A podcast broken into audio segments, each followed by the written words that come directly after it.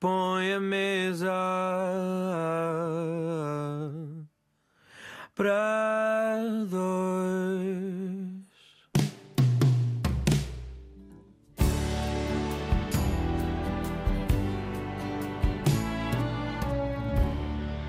Olá, Frederico, boa noite. Boa noite, como está, Yolanda? Mesa para dois, mesa posta para dois. Onde? Convidou-me para jantar ou eu é convidei? Este, este- estes convites para jantar são um bocadinho estranhos, Frederico, porque eu é convido, mas depois os convidados é que dizem aonde. É que escolhem, não é? Eu convidei para jantar no Museu de História Natural, não hoje, mas em 2030, na realidade, para uma exposição que se chama Os Sabores do Tempo. E no Museu de História Natural em Lisboa, em Nova Iorque, em Londres, onde? Em Lisboa. Ah, pronto, pelo menos ficamos pertinho. Há menos impacto ambiental por utilizarmos um avião. E temos o Jardim Botânico ao lado, que é uma maravilha. Ótimo, então sabores do tempo. Antes de explicarmos o que é que, qual é a refeição, qual será o menu, eu vou dizer aos nossos ouvintes, vou partilhar com os nossos ouvintes que o Frederico Castelo Ferreira é professor associado de Bioengenharia no Instituto Superior Técnico de Lisboa, desenvolve investigação na área de agricultura celular ou também podemos dizer peixe cultivado ou carne cultivada. Este faz-me lembrar a agricultura naval, como dizíamos antigamente. Desde 2020 que faz esta investigação, a área base de formação, o início, no início dos tempos, eh, o Frederico começou pela Química Aplicada, ramo de Biotecnologia. Bom, Tendo em conta todas estas palavras um bocadinho difíceis, difíceis, pelo menos para mim, que venho de outra área, Frederico, o que é isto de peixe cultivado, de carne cultivada, de agricultura celular? Percebo a pergunta e, e- e é uma pergunta relevante até para os meus pares e em termos da, da comunidade científica. A agricultura celular, eh, a ideia que está por trás é conseguir fazer eh, os alimentos que já temos hoje em dia, em termos de carne, de peixe, proteína animal, que continua a ser proteína animal a partir de células que tiramos com uma biópsia de um animal e que crescemos num, num, num bioreator. Como hoje em dia se faz cerveja, se faz iogurtes em bioreatores, em vez de fazermos estes produtos, passaríamos a fazer eh, células que depois estruturadas dariam bifes, filetes de peixe ou hambúrgueres e almôndegas. O que é um bioreator? Um bioreator ou um fermentador é aqueles tanques enormes que nós vemos quando passamos junto da central de cervejas, onde se faz a fermentação da, da cerveja, ou onde se faz o, o fermento padeiro. Isto quer dizer que daqui por uns anos há bifes a saltarem assim de um bioreator, em vez de vacas? Hum, A pergunta é interessante. Eu diria que os bifes. hum, Um dos projetos que queremos, que nós estamos mais focados no peixe, queremos de facto pôr um, um filete de peixe a nadar. Já vamos falar sobre isso. Mas eu diria que hum, o processo, para os nossos espectadores também perceberem, hum, tem várias etapas. A primeira etapa é conseguir termos a célula que queremos fazer, de peixe ou de carne. A segunda etapa é fazer crescer essa célula em muitas células eh, que é aí que usamos os tais fermentadores ou bioreatores. E A terceira etapa é estruturar eh, num, num produto que, que é o filete de peixe ou que é o, o, o, o nosso bife. eh, E, e a terceira fase é, é a entrega ao consumidor. Eh, A saltar e filetes a nadar, Sem olhos, sem barbatanas? sem espinhas, Bem, isso para as crianças e para alguns adultos deve ser extraordinário. sem dúvida. A comida feita já, um bocadinho douradinhos, vá. Mas sem vir diretamente de um peixe como nós o conhecemos. Sem vir diretamente de um peixe como nós o conhecemos. Fabricado. Vindo de uma célula que foi retirada de uma biópsia, em que o peixe pode continuar vivo. Não houve sofrimento animal, nem houve consumo efetivo daquela, daquele peixe. Correto. E mais importante, na minha opinião, é, é que o processo tem que ser desenhado para ser mais sustentável, com menos emissões de dióxido de carbono, com menos recurso a águas, com menos recurso à terra, com menos recurso às matérias-primas que hoje eh, escasseiam. Isso quer dizer que um peixe pode dar eh, filetes infinitos? Infinitos não diria, mas que pode dar muitos filetes, pode, apenas com essas biópsias. Frederico, então, antes de avançarmos, já percebemos aqui mais ou menos para onde é que esta conversa vai evoluir.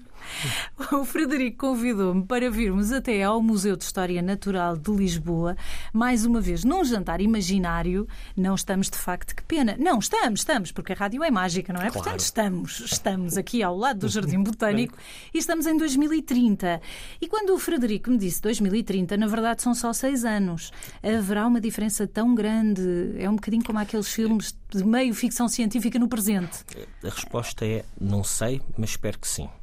Porquê é que espera que sim, Espero que Frederico? sim, Que, haja assim tanta diferença na alimentação É- em seis anos? Não na alimentação como nós a apreciamos, como nos divertimos a comer, não na, na alimentação como as nossas papilas gustativas apreciam a comida. Isso será igual. E eu diria que continuará a haver os mesmos pratos que já existem: o peixe natural, o peixe selvagem, o peixe da aquacultura, a carne. O que, nós, o que penso que haverá é mais pratos na mesa que as pessoas possam escolher. Alguns mais sustentáveis, outros que não sacrifiquem animais, outros que, que tenham a combinação das duas coisas. E essa alimentação vai ser transversal a todo o planeta, Frederico? Tendo em conta o mapa da fome, por exemplo. Deveria ser, porque o que se passa, o que se vai, Ou não vai tornar mais cara a alimentação? Essa produção? Eh, esta produção não deveria tornar mais cara a alimentação, nem deveria tornar eh, o que pede ao planeta eh, mais stringente. Ou seja, eh, o que vai acontecer, eh, e isso não sou eu, são os meus colegas da parte ambiental que dizem, o que vai acontecer é que a produtividade dos nossos solos vai diminuir. A quantidade de capacidade que o planeta tem de produzir proteína vai diminuir.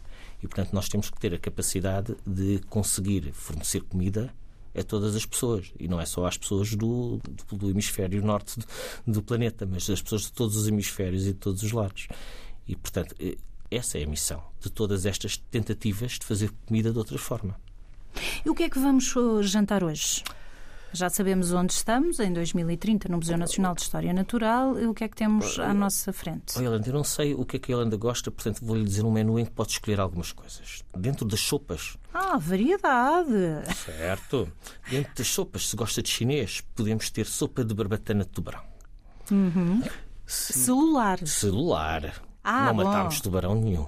Aliás, Só lhe demos uma piquinha. só lhe demos uma piquinha, num- uma pequena biópsia na, na barbatana. Uhum. Eh, Aliás, um dos artigos mais promissores retira as células das barbatanas do peixe e a partir daí consegue produzir músculo para, eh, para músculo de peixe para fazer os filetes. Através de, um- do- de apenas de uma, de, de uma biópsia, depois consegue reproduzir-se a própria da, da barbatana. Consegue produzir a própria barbatana e se for uma célula estaminal, as células estaminais são aquelas células, são as células que estão na, na escola primária, não sabem o que é que querem fazer. E, portanto, eh, não querem saber. Nem eu, às vezes. Não, nem nós. E elas não, querem, não sabem o que querem fazer e, portanto, podem ser eh, músculo, podem ser osso, podem ser condrócitos, podem ser eh, células neurais e, portanto, se quando apanhamos uma dessas células, ainda podemos educá-la para fazer aquilo que queremos fazer. Isso significa que pode transformar-se numa barbatana, é isso? Pode. Com as mas, fibras? Sim, mas na área alimentar só há dois tecidos que são muito mais importantes que todos os outros, que é o músculo e a gordura. E consegue E reproduzir-se. conseguem reproduzir-se. E o sabor? Eu tenho uma teoria muito própria sobre isso. Eu creio que o sabor não depende, na realidade, muito da origem do animal. Depende do que é que o animal come. Os peixes, que têm aqueles óleos espetaculares, os ômega 3, eles não produzem ômega 3. Eles têm ômega 3 porque comem microalgas que têm ômega 3. São bioacumuladores. Certo. Da mesma maneira que bio fazem a acumulação dos metais pesados, do mercúrio, dos microplásticos, eles também acumulam as coisas boas. Portanto, o que nós temos que fazer é, no tal processo de fabrico que falámos no início, colocar esses ingredientes para serem parte integrante depois das células. Num mundo ideal, seria um peixe com essas partes positivas, com o, o valor nutricional correto, não é? Digo eu, estou a perguntar-lhe, retirando os, os malefícios, os Eh, microplásticos, os metais pesados. Tudo correto e mais ainda. No mundo ideal, quando vai comer um determinado filete de peixe, podia dizer: Ah, o meu médico disse para diminuir o colesterol. E ó, eu gosto de um peixe bem gorduroso. E, e podia escolher do catálogo o desenho da posta. O Frederico está a dizer-me que no futuro há a possibilidade, pelo menos não sei se será concretizável, se será só ficção científica ou utopia neste momento, mas se há uma possibilidade de personalizarmos os alimentos às nossas necessidades nutricionais? Correto? Nós já o fazemos. Nós, quando fazemos um desenho de Para diabéticos, por exemplo? para diabéticos, para pessoas que tenham de- dificuldades de, de engolir e que estão a comer neste momento coisas menos atrativas e que podemos desenhá-las de forma a serem mais atrativas. Intolerâncias? Para intolerâncias. Este tipo de comida tem, um- teoricamente, irá ter um controle muito maior da sua composição. Mas acredita nisso, eh, eh, Frederico? Estamos a falar numa possibilidade ou só no domínio da ficção científica? Isto é uma realidade, não é, não é uma possibilidade. O, o, as empresas e o, os grupos académicos que estão a construir este tipo de alimentos, por, por maioria de razão de segurança alimentar, têm que ter esse controle. Eu, neste momento, no laboratório, no, no Instituto Superior Técnico, nós já construímos eh, protótipos de postas de peixe com mais ou menos gordura, com formas diferentes umas das outras. Então, temos aqui um conjunto de mini pratos. O Frederico começou por me sugerir a sopa de barbatana de tubarão celular, aliás, tudo celular, tudo creio celular, eu. Tudo celular. Ou terá mais alternativas que a barbatana de tubarão, enfim, pode ser, mas. Dentro da sopa, se quiser um camarão, para um camarão caldo, celular caldo de camarão também? celular. Ou se de facto gosta da tradicional canja de galinha com hortelã biológico, poderemos também ter canja de, de frango celular. Também se fabrica uma coxinha de galinha numa impressora de 3D. Aliás, os produtos já estão aprovados, a maior parte deles são de frango celular. Foi o primeiro produto a ser aprovado em Singapura e nos Estados Unidos. Esse já existe mesmo. A barbatana de tubarão e de camarão, estamos só aqui num processo de imaginação ainda. Estamos, há uns protótipos de camarão, de barbatana não existe, de galinha já existe. Uh, eu vejo no menu que me colocou à frente, Frederico, porque está aqui a partilhar comigo enquanto escolhemos os pratos, posta de bacalhau celular com grão e coentros, ou medalhões de polvo celular à galega. Corretíssimo. O que é que daqui deste menu, Frederico, já se faz ou que é uma possibilidade e que já se estuda? Ok. Este menu tem algumas inspirações. Os medalhões de polvo celular à galega eh, é um dos produtos que está a ser construído na empresa Cell for Food, que é a primeira empresa portuguesa em eh, alimentação celular. O salmão, existem empresas americanas que já conseguem fazer neste momento salmão, hum. salmão braseado. O mamute, tenho também aqui no mamute menu. Mamute é extraordinário. Talvez por estarmos no, no Museu Natu... Nacional de História Natural. Porque mamute leva-me a fazer-lhe uma outra pergunta. Poderemos eventualmente imaginar só, porque nunca ninguém de facto provou mamute, como é que seriam esses sabores Correto. a, a que não estivemos expostos? É, como é que se pode ir buscar? já está feito. Existe uma empresa que neste momento conseguiu recolher umas células de mamute, substituiu os genes que faltavam por elefante. De fósseis? De... de, de, de o, o, conhecimento original vem de, um, creio que vem de um fóssil, não tenho certeza. Faltava um conjunto de, de genes que foram buscar ao elefante uhum. e fizeram umas almôndegas de mamute para como protótipo, para ilustrar essa possibilidade. Eventualmente Tiranos Rex, Tiranossauros Rex, um dia destes? Um dia destes. Costeletas? Costeletas de enfim, de um dinossauro. De dinossauro. Mas, mas, mas, é para ilustrar exatamente essa situação. Essa possibilidade. essa possibilidade. Esta empresa que fez isto parte do pressuposto que nós, hum, quando se deu a segunda revolução, a revolução hum, agrícola, a primeira revolução agrícola, e passámos a escolhemos um conjunto de espécies para comer que tinham duas condições. Eh, eram altamente produtivas, produziam bastante carne, mas ao mesmo tempo conseguimos domesticar a vaca, a ovelha, a cabra. Todos esses animais são animais que nós domesticamos por razões práticas de, de conseguir tê-los nas nossas quintas e também pela sua produtividade de carne. Portanto, o que esta empresa diz é que não há razão para não darmos para trás e não procurar outras espécies. Mas há interesse histórico ou de investigação nisso? Ou é só uma questão de, de, de curiosidade? É uma questão de curiosidade. Hum. E mais do que uma questão de curiosidade, há aqui uma questão fundamental que tem a ver, nós eh, evoluímos com as espécies que comemos. O nosso sistema, a grande revolução o ser humano, desde os tempos primórdios até agora, é muito parecido, com a diferença do sistema imunitário, que foi evoluindo ao longo, ao longo do tempo, também com as espécies com que convivemos. E, portanto, é, é, aí põe-se essa questão. Aquilo que nós somos hoje, somos também aquilo que comemos, e se aquilo que nós comemos deverá continuar a manter-se as mesmas espécies. É uma discussão. Frederico Castelo Ferreira eh, está com, comigo, conosco, no fundo, a jantar hoje no Museu Nacional de História Natural, em Lisboa, ao lado do Jardim Botânico, mas em 2030. Portanto, é mais um jantar imaginário e à frente temos uh, um menu repleto de pratos uh, como camarão celular, tubarão celular, enfim, uh, temos aqui uma série de alimentos que foram imprimidos e passa a redundância, numa impressora a três dimensões. Talvez, uh, talvez não, será este o futuro. Antes de avançarmos com a nossa conversa e também porque iremos já a seguir ouvir uma música, fazer aqui uma pausa enquanto degustamos estes pratos. Uh, começamos por escolher já as sopas, depois vamos para o prato principal. Frederico, eu vou para a sopa de. Não, para o caldo de camarão celular. Não sei se. Eu, eu vou comer a barbatana de tubarão celular. E há, há também bebidas eh, fabricadas. Isso não há necessidade, não é? De fabricar celularmente para já, não é? Não. Tudo vegetal. Eh, eh, Correto. Então eu vou para um sumo de, de vegetais, de espinafres ou assim. Pronto, vamos tornar aqui, não sei se. Eu, eu vou beber um, um chá de hortelã. Estamos a jantar em 2030 frente a um menu de comida celular, de comida que foi impressa numa impressora de eh, três dimensões, uma impressora 3D. Frederico Castelo Ferreira é professor associado de Bioengenharia no Instituto Superior Técnico de Lisboa, está a jantar hoje comigo.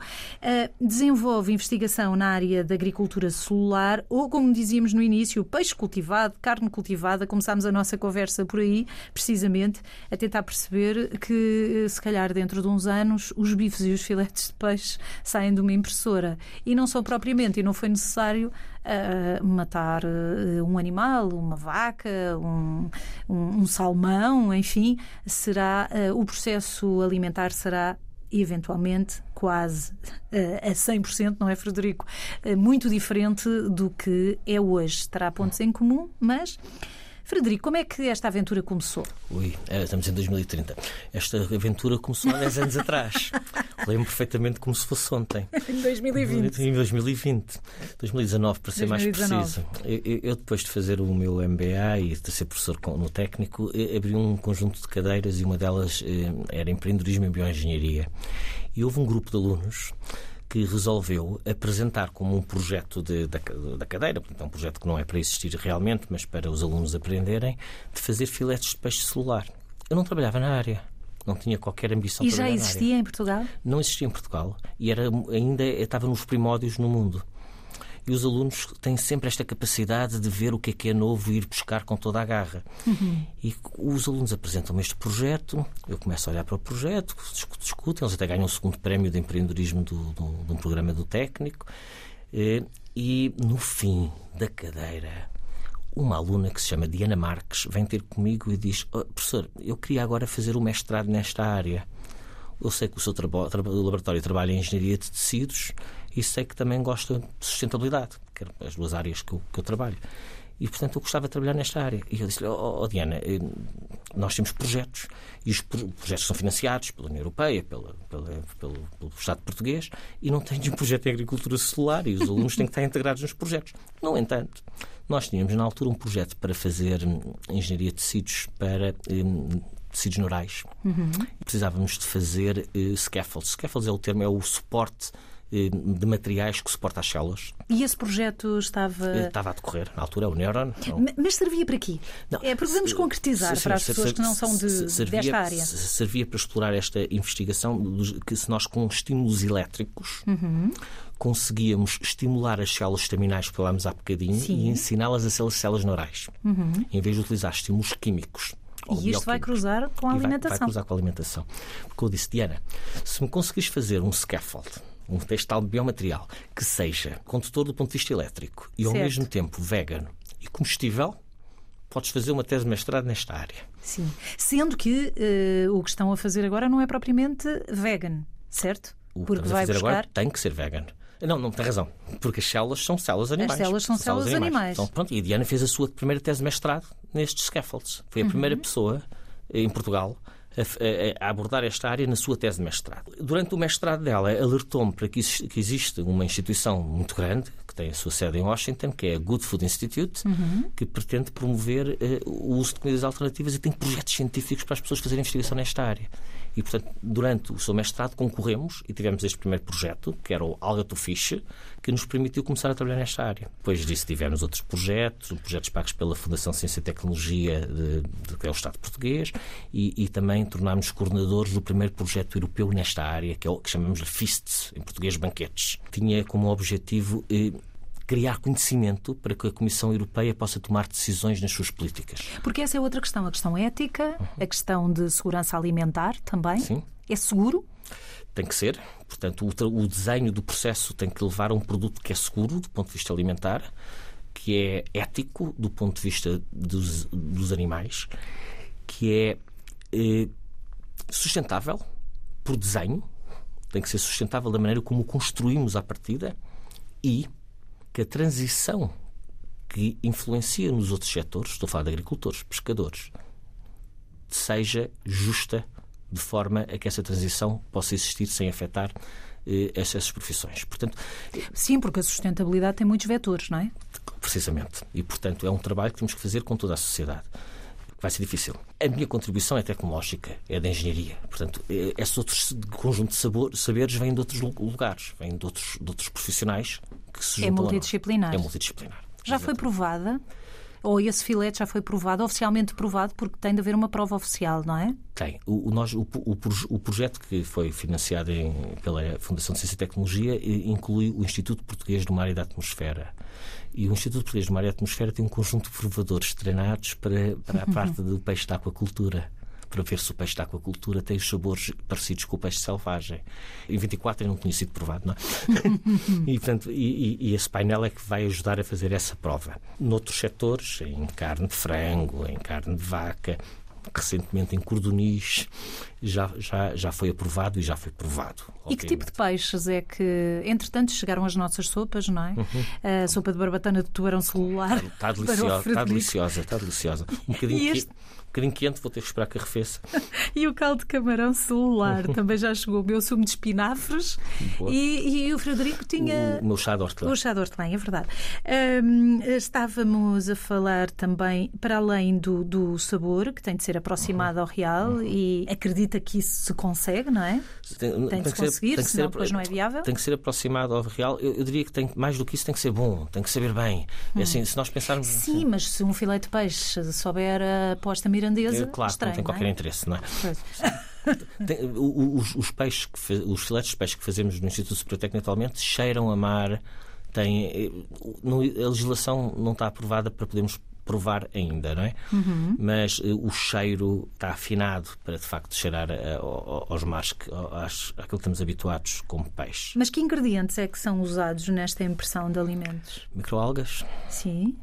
Para aproximar o sabor eh, do mar. E, e para aproximar o sabor do mar e para trazer eh, a questão nutricional em termos Uhum. dos óleos certos, e macroalgas para trazer polissacáridos, componentes tirados de macroalgas para poder trazer a textura certa. Células e as próprias células têm que- depois outros, há várias moléculas que também dão cor e todas as comestíveis e, e depois é importante que as próprias células produzam o tecido de peixe. Nós vamos ter que deixar que as células façam o seu trabalho. Que é produzir, elas, a nossa, o- o tecido do animal é composto por células e por aquilo que nós chamamos de matriz extracelular, que na realidade são proteínas. Eu li alguns que nos bifes eh, eh, que são imprimidos desta forma até se pode escolher o nível de gordura, não é? Corretíssimo, sim, porque vamos ter duas tintas. Na impressão, imprimimos com tintas, tintas biológicas. Mas a- as fibras também devem ter ali uma textura diferente, não é? as fibras depois são, são maturadas pela própria, pelo próprio crescimento das células. Ou seja, nós, eh, o, o bife eh, vai ficar, eh, vai ter um processo de fabrico em que as próprias células ainda vivas eh, vão, vão, vão se organizar no, no, no bife que queremos comer. Temos que combinar as duas tintas. Uma tinta que é uma tinta que traz a parte da gordura, que traz os adipócitos, as células de gordura, e outra tinta que traz as células musculares. Imaginou-se a fazer isto, Frederico? Dois- Quando começou no início de tudo, não é? Em química aplicada? Não. Eu, Alguma vez lhe não, passou pela não, cabeça? O que é não. que queria ser quando fosse grande? Eh, Eu escolhi química aplicada por causa do ramo de biotecnologia. Eu queria perceber a vida, queria perceber como é que a vida funcionava. Era um apaixonado pela vida. Mas isto é uma forma. E isto é uma forma de o fazer. Depois, Nessa altura, quando acabei o meu projeto final, eh, eu tive de facto alguma ligação à, à- parte elétrica, à parte da eletricidade como estímulo, quando estava a tentar perceber como é que eh, as células têm eletricidade e perceber como é que é o transporte de iões através da ânsia de Henry do rim. E na altura também andávamos a estudar como é que funcionavam os intestinos das enguias. Nessa altura já mexíamos um bocadinho de peixe. Também se fazem em guias celulares? Também se fazem guias solares. Em Singapura estão a desenvolvê-las. Eh, Depois eh, acabei Química Aplicada e queria, hum, queria conhecer o mundo e fui fazer o meu doutoramento em, em, no Imperial College, em Inglaterra. E mudei de área, fui para uma área muito de engenharia, uma área muito de tratamento de efluentes, etc. E depois, quando voltei para Portugal, resolvi fazer um MBA e havia um programa que era o, MIT, o programa MIT Portugal, que tinha uma área de focos em bioengenharia, que fui convidado como professor convidado. Foi quando regressei às ciências da vida. E, e aí abracei um propósito que era fazer materiais, biomateriais para fazer engenharia de tecidos para a saúde. Mas ao mesmo tempo continuava com outro subgrupo. Mas está tudo ligado, na verdade. Sim, sim, está ligado porque a, parte, a tecnologia é a mesma, com, com desafios diferentes, enquanto na parte da saúde a, a, parte da rejeição dos tecidos eh, tem que ser endereçada, na parte da saúde temos as partes de, de, de, do sistema imunitário, aqui temos os problemas do músculo, os problemas da maturação do músculo, da textura certa, as pessoas vão querer comer uma coisa que tem uma textura certa. O sabor vem da gordura. O sabor vem da gordura, portanto temos que controlar a forma como fazemos gordura, mas muitas das tecnologias são semelhantes e a outra das minhas paixões que tem a ver com a sustentabilidade, com o mundo natural.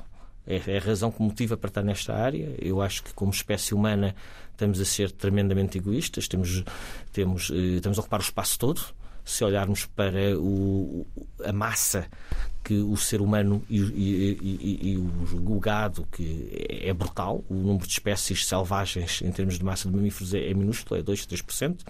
O número de, de pássaros que está a diminuir, portanto a biodiversidade está a diminuir, estamos a ocupar o espaço que existe para. Nós estamos a libertá-los de novo, estamos a devolver a natureza à natureza, pelo é, menos. Ou a não exterminar é, com, é, uma, com uma tecnologia deste. Sim. Claro, porque se, se, não precisamos do terreno, ou se precisamos menos terreno para fazer o alimento impacto. que precisamos, temos menos impacto. E, portanto, a ideia é que possamos, que os animais selvagens podem voltar ao seu lugar. Frederico, e quais são os principais obstáculos desta, desta tecnologia? os desafios são enormes. São enormes em termos de conhecimento biológico e, e já temos bastante, mas vamos continuar a desenvolvê-lo. São enormes em termos do. Eu diria que o grande desafio é o meio onde as células crescem. Portanto, o, o, a caldo, origem. O, não, o, o, caldo de nutrientes que temos que lhe dar para elas crescerem. Uhum. Que tem, tem que ser sustentável e tem que ser na saúde. As coisas podem ter um preço elevado. Nesta área, o preço tem que ser baixo. Portanto, senão nós, não é execuível. Não, não é execuível tudo isto tem que se crescer em condições estéreis. Em saúde faz-se isso, nas áreas de saúde faz-se isso utilizando materiais descartáveis, plásticos. Nós queremos que isso seja sustentável, não podemos fazer isso. Portanto, aqui temos um, um, desafio brutal. E eu ou não? Acha, acredita que no futuro é, será? Tem a possibilidade de ser tem a possibilidade de ser. No futuro, este menu pode ser mesmo. Eu, eu escolhi um possível. menu que pode ser mesmo possível. Portanto, enquanto estamos a conversar, eh, provavelmente pedimos já o mini prato, ou pelo menos o prato principal, porque começámos pela sopa, para irmos avançando no nosso, na nossa conversa e no nosso jantar. Eh, não sei se o Frederico prefere bacalhau, polvo, mamute. Eu vou para um ensopado de mamute em caçarola rústica, porque o nome agora despertou-me aqui alguma curiosidade. E eu vou comer uma posta solar de vitela barrosan com maionese de termoço porque, porque é um prato nacional e, e, é uma espécie portuguesa. Já deixámos aqui o nosso pedido, porque estamos, recordo os ouvintes que chegaram agora ao nosso encontro, que estamos no Museu Nacional de História Natural em 2030, com um menu celular. Começámos pelos caldos e pelas sopas, estamos agora a pedir o prato principal, portanto, eu, Mamute, uh, o Frederico Vitela Barrosan. Tirando esta parte celular e antes de haver esta engenharia uh, fabricada em impressoras 3D, qual era o seu prato favorito? Ou qual é o seu prato favorito? Oh, pergunta tão difícil. Eu, eu, gosto muito de polvo, na realidade. Hum. Gosto muito de polvo. Um, mais peixe, mais carne? Eu gosto muito de peixe. Gosto, gosto mais muito, peixe. Gosto muito, também gosto de carne. Porque essa questão do peixe uhum. é importante na nossa é. conversa, não é? É o. Porque não há carne propriamente na vossa. Provavelmente há, não sei, mas é, é mais importante a investigação no peixe. A, a, parte da carne está mais envolvida ao nível do, do, do, das empresas. Okay. Em termos de, uhum. de, empresas americanas, em Singapura, essa outra parte do peixe está, está um bocadinho mais. Eh, a biologia do peixe é, é menos conhecida e, portanto, é mais difícil de desenvolver, e, e é esse o caminho que estamos a percorrer. Do ponto de vista da motivação pessoal para o peixe, eu adoro mergulhar. Conheci eh, a Cristina, eh, com quem casei mais tarde, a fazer mergulho no uhum. Egito. E, e, e, de facto o mar apaixona-me. Apaixona a sua vida cruzou-se toda há ali uma série de pontos. Isso deve ter a ver com a engenharia, não é? Porque é tudo muito calculado. Não. Eu acho que não. Acho que tem tido muita sorte na vida. Eu espero que a Cristina esteja a ouvir isto. Hein? Frederico diz que tem tido muita sorte na vida. É Frederico, e já que estamos a falar de mergulho, mergulho eh, disse foi no Egito, não foi? Foi no Egito, é verdade. Foi no Egito, há muitos anos atrás, em 2007, eh, que hum, quando eu vim de Londres, resolvi viajar pelo mundo durante um, dois, um, cinco semanas. Fui à Índia, fui à Tailândia, tirei o meu curso de mergulho, a viajar de malas às costas, conhecer um bocadinho. E depois, quando voltei, conheci a Cristina e, e convidei para ir mergulhar ao Egito. Ela aceitou, para o meu grande espanto. Ali a Sesimbra. Ah, vamos, ao, vamos ao Egito. Porque eu prefiro águas quentes, são mais confortáveis do que Sesimbra, de facto é, é também interessante. mais frio. Mas mais frio. E aceitou e, de facto, fomos fazer mergulho em conjunto e desde aí, fizemos, antes de termos as nossas crianças, fizemos um conjunto de viagens pautadas pelo mergulho em que, de facto, é uma sensação muito mágica debaixo d'água. É um universo muito diferente. E pensou, não vou matar nem mais um peixinho. A partir de agora só impressão 3D. Provavelmente, se conseguiremos chegar aí, não temos possibilidade de viver noutro planeta. E as pessoas eh, não sabem, estão distraídas, que isto é uma magia. Nós temos um planeta que está protegido com a camada do ozono por termos ultravioletas, temos água para beber, temos um núcleo magnético que não permite entrar um conjunto de radiações que de outra forma nos mataria. É um, é um pequeno mundo mágico onde a vida consegue prosperar e nós temos que cuidar dele. Pode haver outro, mas Pode até sabermos, outros. vamos cuidar deste, não é? Nosso. E aí entra a alimentação a 3D. Corretíssimo. Devo dizer-vos que o ensopado de mamute em caçarola rústica está enfim, delicioso. Não sei se aproximada de mamute, porque nunca tinha provado mamute. Uh, e o Frederico, que optou pela posta celular de vitela barrosan com maionese de termoço, que tal, Frederico? Parecido ou não? Sim, é, é espantoso a evolução da tecnologia para conseguir que um produto impresso tenha de facto esta textura e, e esta consistência tão aproximada. Estou de facto surpreendido com a capacidade da tecnologia. Deve ter havido um chefe. Pode haver uma, uma parceria aqui entre chefes e, e engenheiros, não? É, natural que haja, porque Pelo menos no futuro. No futuro e no presente, porque eles têm que nos. Eh, a ajuda de eles nos ensinarem de como fazer a impressão 3D é, é crucial e, e, e, a informação que eles nos, nos, podem dar é crucial. Portanto, eu acho que isso é, é desde 2024 que é preciso começar a trabalhar em conjunto com os chefes. Quando falamos destes filetes ou da posta barrosan, de vitela barrosan, estes, eh, estes alimentos vão ser servidos crus ou cozinhados? Quando saem da impressora? Estão crus? Quando, quando saem da impressora são crus e depois são cozinhados a seguir. Normalmente? Numa frigideira? Num forno? É essa a ideia? Em 2023 já fizemos eh, produtos em que fizemos eh, em vapor por exemplo, e em frigideira. E, portanto, de facto, é possível fazê-los. O calor eh, está tudo testado tem, tem, para tolerância tem, às temperaturas? Tem que ser feito nessa, nessa situação. Existe também um produto de transição entre o produto. Eh, de, de, de, à base de plantas, vegetal, e o produto celular, que é um produto híbrido, misto. Hum. Vou dar um exemplo. Se quisermos fazer, por exemplo, bacon, nós podemos utilizar determinadas plantas que fazem parte do músculo do bacon e utilizar a gordura celular para dar o sabor. Qual é a vantagem disto? A vantagem é que, do ponto de vista de um quilo de bacon, a sua maior parte será de, a parte vegetal, que é mais barata, hum. e a gordura, que é a parte mais cara, feita por esta tecnologia, dá o sabor e a capacidade organoléptica do, do, do, produto final. E existem empresas que já estão a posicionar para fazer estes produtos que chamamos produtos híbridos. São já, eu já nem falo da parte vegan, porque como ia começar por dizer há, há pouco, no início da conversa, é, também é mais do que uma opção alimentar, é uma questão filosófica, não é? Porque tem a ver com, com o tratamento dos animais e o sofrimento dos animais.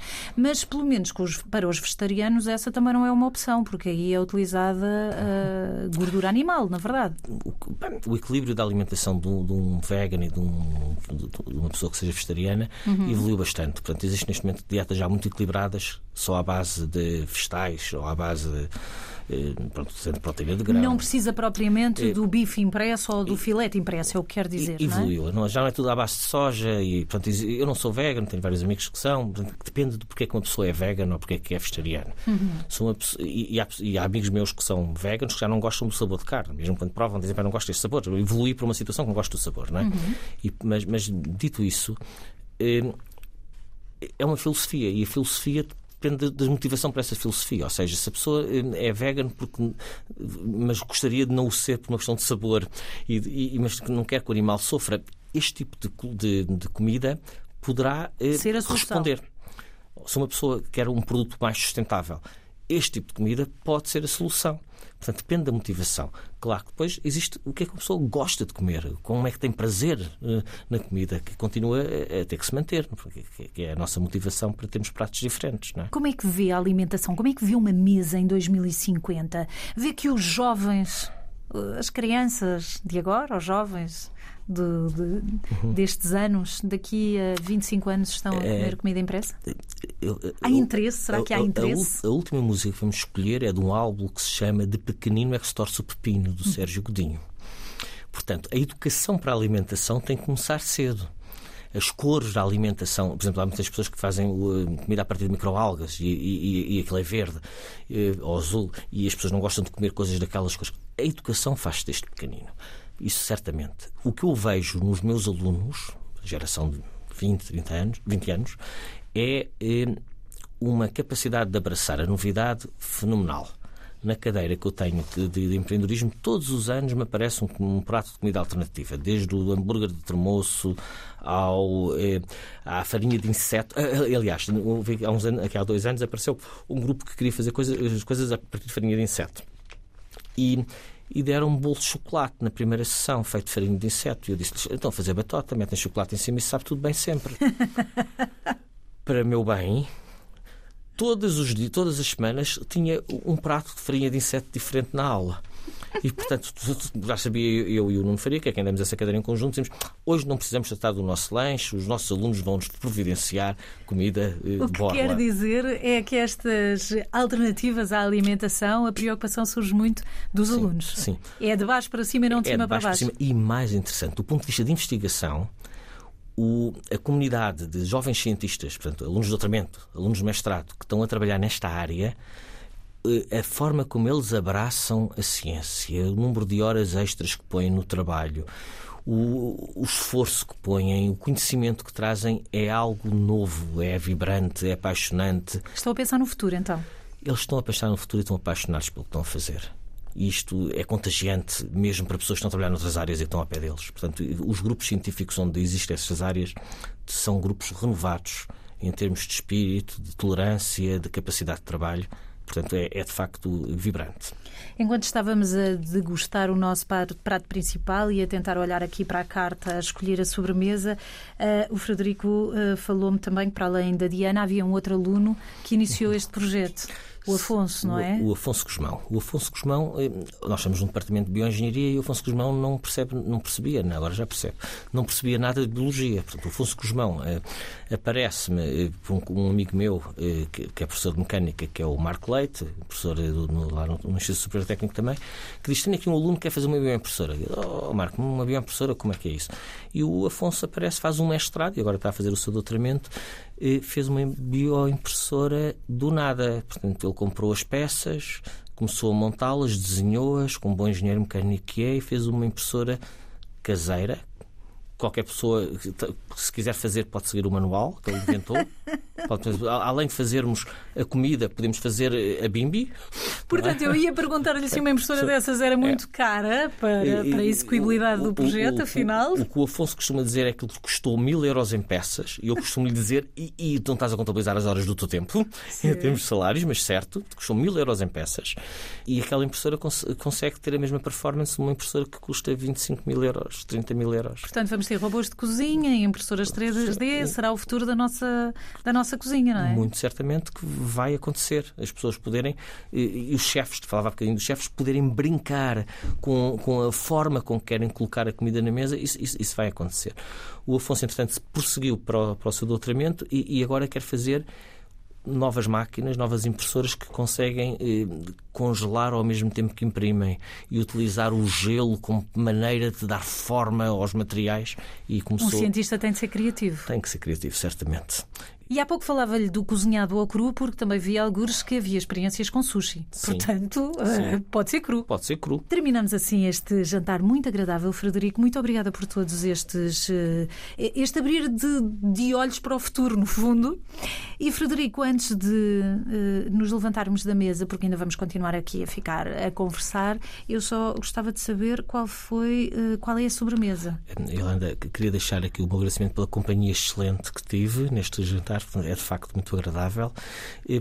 Eu não consigo resistir a um bom abate de priscos. Com tocinho celular e ovos celulares. E para quem não sabe, apesar de ser à base de ovos, o abate de priscos leva tocinho. Portanto, é preciso um tocinho pois leva, celular. Pois leva. E ovos celulares, pois, não leva propriamente o ovo, mas as células do ovo, não é? Correto. Então, bom, eu vou experimentar eh, gelado de morangos hidropónicos. Hidropónicos é outra área de ciência onde nós conseguimos produzir vegetais sem utilizar terra.